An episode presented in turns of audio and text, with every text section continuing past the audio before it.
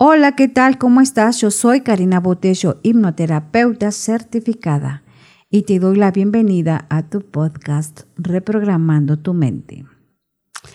Hoy estamos o estamos en temporada de muertos. Aquí en México es tiempo de muertos, día de muertos.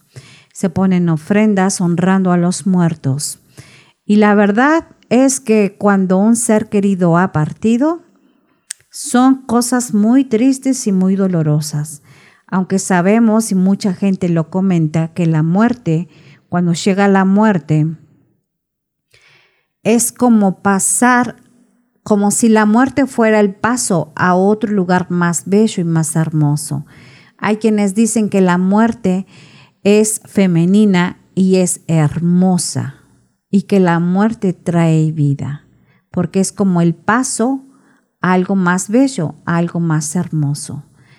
Y aunque tengamos toda esa información pues bonita, otra perspectiva de la muerte, la verdad es que cuando alguien ha partido es lo menos que nos imaginamos y nada más estamos concentrados en nuestro dolor y en lo que estamos sintiendo. Por mucho que nos digan que la muerte es lo más bello y lo más hermoso y que es el paso a algo más bonito, la verdad es que estamos en un dolor profundo cuando un ser querido ha muerto. No hay nada que nos pueda consolar. ¿Y saben qué? Es verdad. Así es que si tenemos esa experiencia triste y dolorosa, no hay de otra que sentir ese dolor. Hay que sentirlo. Y quizás lo que más nos duele es todo lo que no pudimos hacer o decirle a esa persona que ha partido. Y todos tenemos ese dolor porque extrañamos a ese ser querido que pues que ya no está con nosotros.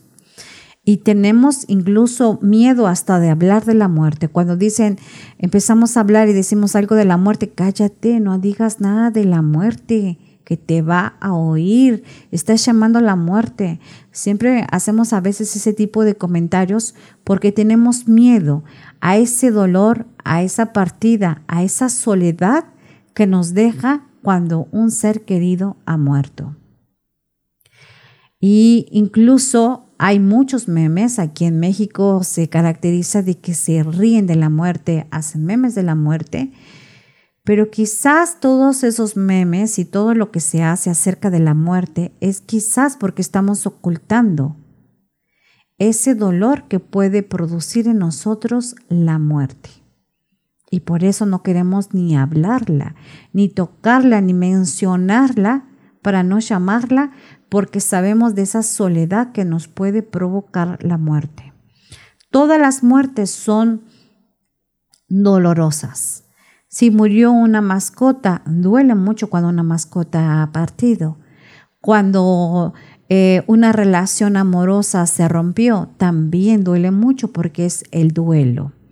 Y así como esa tenemos muchos duelos que a veces no nos damos cuenta ni los tomamos como duelos o como partidas o como muertes.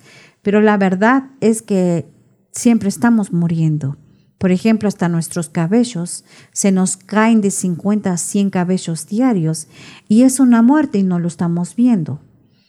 Pero la muerte que más duele, la más significativa y la que más reconocemos es la muerte física, cuando el ser querido ha partido. Y duele muchísimo. Y les vuelvo a repetir que duele tanto, duele tanto que no queremos recordarla ni mencionarla. Pero lo que más nos duele, creo, es el no haber disfrutado a esa persona que ha partido. Duele el no haberle dicho cuánto amamos a esa persona. Duele que si tuvimos una pelea no nos dio tiempo de reconciliarnos o de aclarar la situación. Esa es una de las cosas que más nos duele. Porque si la muerte, cuando llega la muerte y si ese ser querido ha ido a un lugar mejor, ¿Por qué nos duele tanto? Si sabemos que se fue a otro lugar mejor. No debería de dolernos. Sin embargo, nos duele el estar solos y nos duele ese remordimiento de no haberlo disfrutado, el no habernos despedido. Eso es creo que una de las cosas que más nos duele. Aquí te voy a dar unos puntos, unos tips, cómo podemos hacer y eh, superar un poquito este dolor que es tan fuerte. Un punto importante es vive el duelo, vive tu duelo, llora todo lo que tengas que llorar. Nos han dicho, ah, que seas fuerte, no llores, los hombres no lloran, aguántate, sé fuerte. Y no, porque lo único que estamos haciendo es empeorar la situación. Es como si el agua se estancara en una tubería, imagina una tubería grande y se estanca el agua. ¿Qué pasa con el tiempo? Se estanca, se pudre, huele mal y otras cosas pueden suceder. Y no queremos eso para nosotros. Así es que hay que llorar, vivir nuestro duelo. Llora todo lo que tengas que llorar. Llora. Dicen que el llanto cura el alma. Así es que tenemos que llorar. Y para los hombres que a veces les es más difícil llorar, una idea podría ser llora en el baño. Cuando te estés bañando, llora igual y tus, tus lágrimas se mezclan con el agua y ya no tienes esa idea tonta, voy a decir una idea tonta, que nos dicen que los hombres no lloran y no deben de llorar porque entonces no son hombres. Y eso es mentira. Por eso hay tanto hombre con, con tantas cargas y tanto dolor. Pero hay que llorar, vivir nuestro duelo, llora. Dicen que el duelo normal es de un año. Es, eh, y hay otro tiempo de dolor más fuerte, de dos años y medio más o menos. Es el tiempo que dilata el duelo cuando un ser querido ha partido. Así es que toma en cuenta este tiempo.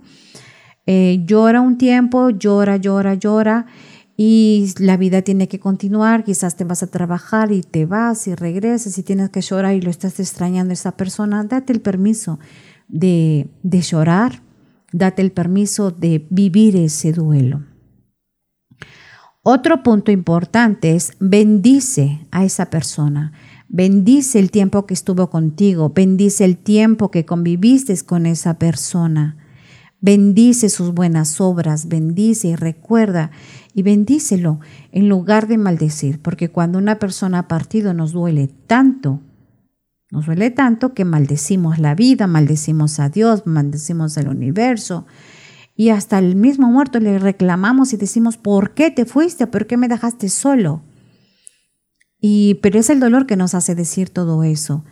Pero no, o sea, si bendecimos y cambiamos la percepción de la partida, quizás sea un poquito menos llevada, menos doloroso y más llevadero. Así es que el otro punto sería bendecir a esa persona que ha partido. Otro punto sería que ese dolor tan grande que sientes, puedes usarlo como un impulso, por un, un impulso para hacer lo que tienes pendiente. Recuerda que la vida es aquí y ahora. Y esta vida se puede ir en un instante, en un abrir y cerrar de ojos, la vida se nos va. Así es que no pospongas las cosas, haz lo que tengas que hacer ahora. Si tienes que decirle a alguien cuánto lo amas, dilo ahora, porque no sabemos si mañana estaremos o no, o al rato mismo no sabemos si estaremos o no. Así es que ama, di lo que tengas que decir, habla y disfruta de tu vida, haz lo que tengas que hacer. Si tienes un plan o un proyecto, hazlo y no lo pospongas más porque no sabemos cuánto tiempo estaremos en este momento, en esta vida, en esta tierra. Esto podría ser un impulso. Usa ese dolor como impulso para hacer lo que tengas que hacer. Aceptación y rendición. La aceptación también es una cosa muy complicada, muy difícil porque no, no aceptamos que ya no está ese ser querido aquí con nosotros. No aceptamos, no aceptamos. Y cuando no aceptamos, le lloramos, le pataleamos. Y está bien llorar y patalear y hacer lo que tengas que hacer llóralo y está bien, pero hay que aceptarlo. Poco a poco esa aceptación va a ir llegando con el paso del tiempo. Poco a poquito va a llegar, pero haz un esfuerzo de que esa persona tuvo que haber partido, que tenía que ser lo que tenía que hacer aquí en la tierra, que su tiempo llegó y que lo que tenía que enseñarnos nos enseñó, porque cada persona no es un maestro para nos, es un maestro para nosotros. Cada persona nos enseñó algo y hay que ver esa, esa enseñanza. Y esto mismo quizás nos dé una aceptación de que tenía que retirarse. Ya no era su momento y darle las gracias porque estuvo con nosotros y ir aceptando esa partida.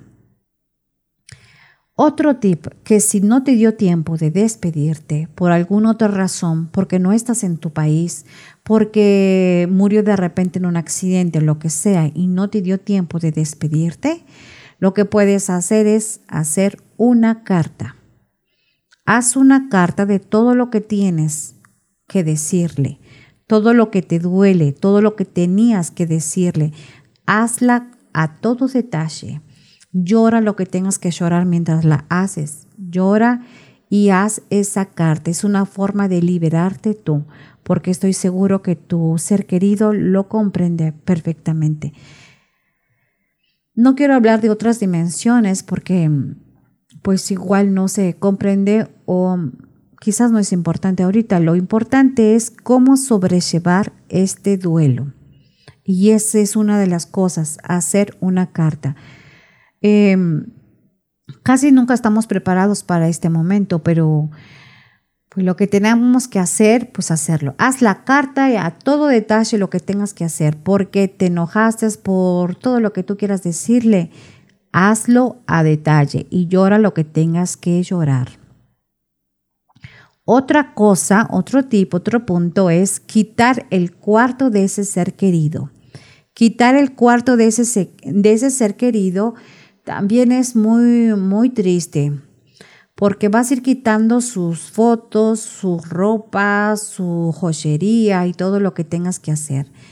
Puedes llamar a tu familia, a la familia de esta persona, de este ser que ha partido, y entre todos ir quitando este, pues este, este cuarto.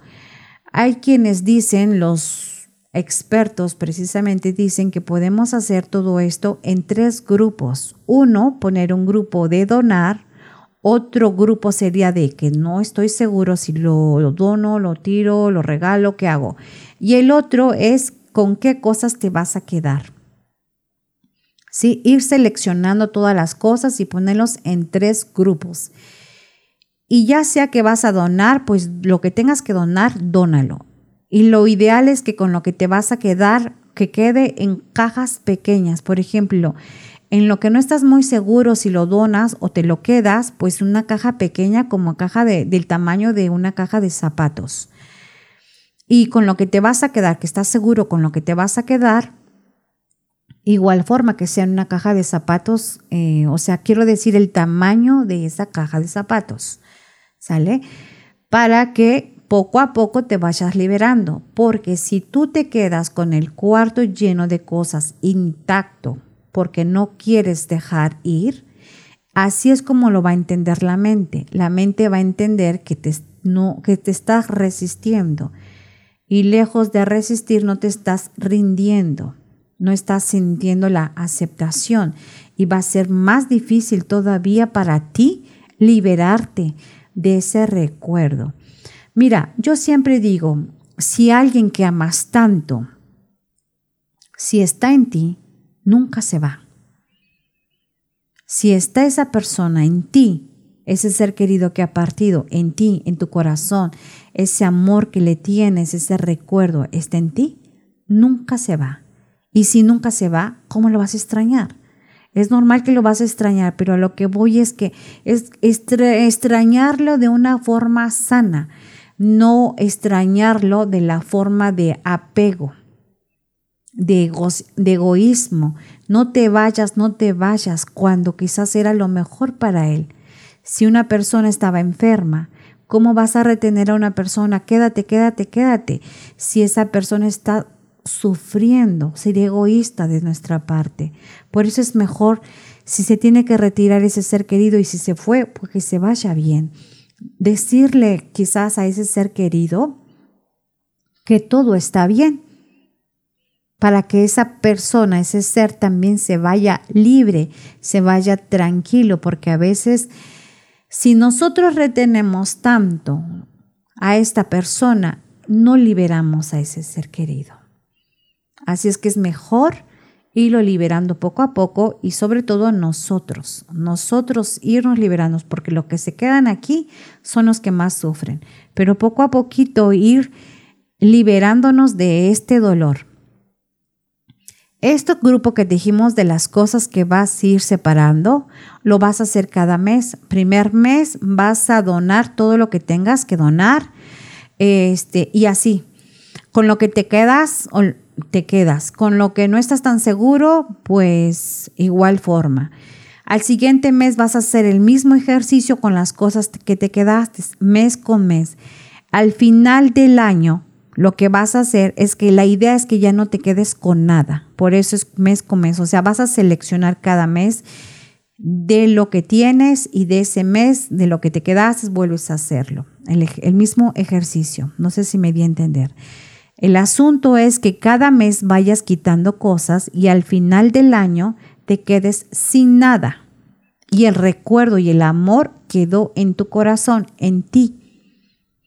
Es complicado y es doloroso porque vienen los recuerdos y todo eso, pero el asunto de esto es pues irlo quitando poco a poquito. Ese es el asunto. Y todo esto que tú vas a hacer que sea como que tu vida, haz que tu vida sea como un homenaje para ese ser querido que ha partido. Que todo lo que tú hagas hazlo como un homenaje, como si le estuvieras rindiendo ese homenaje. Haz que tu vida valga la pena, porque estoy seguro que ese ser querido no le gustaría verte estancado, no le gustaría verte llorando toda la vida, no le gustaría verte sufriendo en una depresión profunda. Estoy segura que eso no quisiera ver de ti ese ser querido que ha partido. Así es que es mejor, más ligero, eh, irlo tomando como por la buena. Llora lo que tengas que llorar. Vamos a repetir los puntos. El primer punto sería, vive el duelo, llora lo que tengas que llorar, no te quedes con nada, llora, sácalo todo. Porque cuando lo sacas todo, cuando lo sacas todo, todo, todo, es más fácil. O sea, brincas más rápido ese, ese dolor que pues es fuerte, ¿no? El otro punto sería bendice todo lo que conviviste con ese ser querido, bendice su vida, bendice la vida que tuvo aquí. El otro punto sería utiliza el dolor como un impulso. El otro punto sería aceptación y rendición. Acéptalo y ríndete porque es más fácil a que te quedes con ese dolor y lo vas a seguir machacando y no lo vas a liberar. Si hay cosas que tenías que hacer, haz una carta. Si hay cosas que tenías que hacer o decir, hazle una carta y exprésale todo lo que tengas que expresar. Y el otro punto es, ve quitando el cuarto de esa persona. Ve haciendo grupos de donar, de con qué cosas estás seguro o no muy seguro con qué te quedas y lo que sí estás seguro. Y este paso lo vas a hacer cada mes. El punto es que al final del año te quedes libre de cosas. Y esto va a ser bueno para tu mente, para ti, para tu corazón. Y le vas a dar pues calma a ese ser querido, lo vas a dejar ir. Porque eso es lo que dicen cuando tanto le lloras después de, del tiempo promedio que es de un año, otros de dos años y medio, es lo máximo. Si te quedas con ese duelo mucho más de dos años, ya va a ser algo perjudicial a tu vida. Y eso no queremos, porque la vida continúa y como te acabo de comentar, tu ser querido no quiere verte así.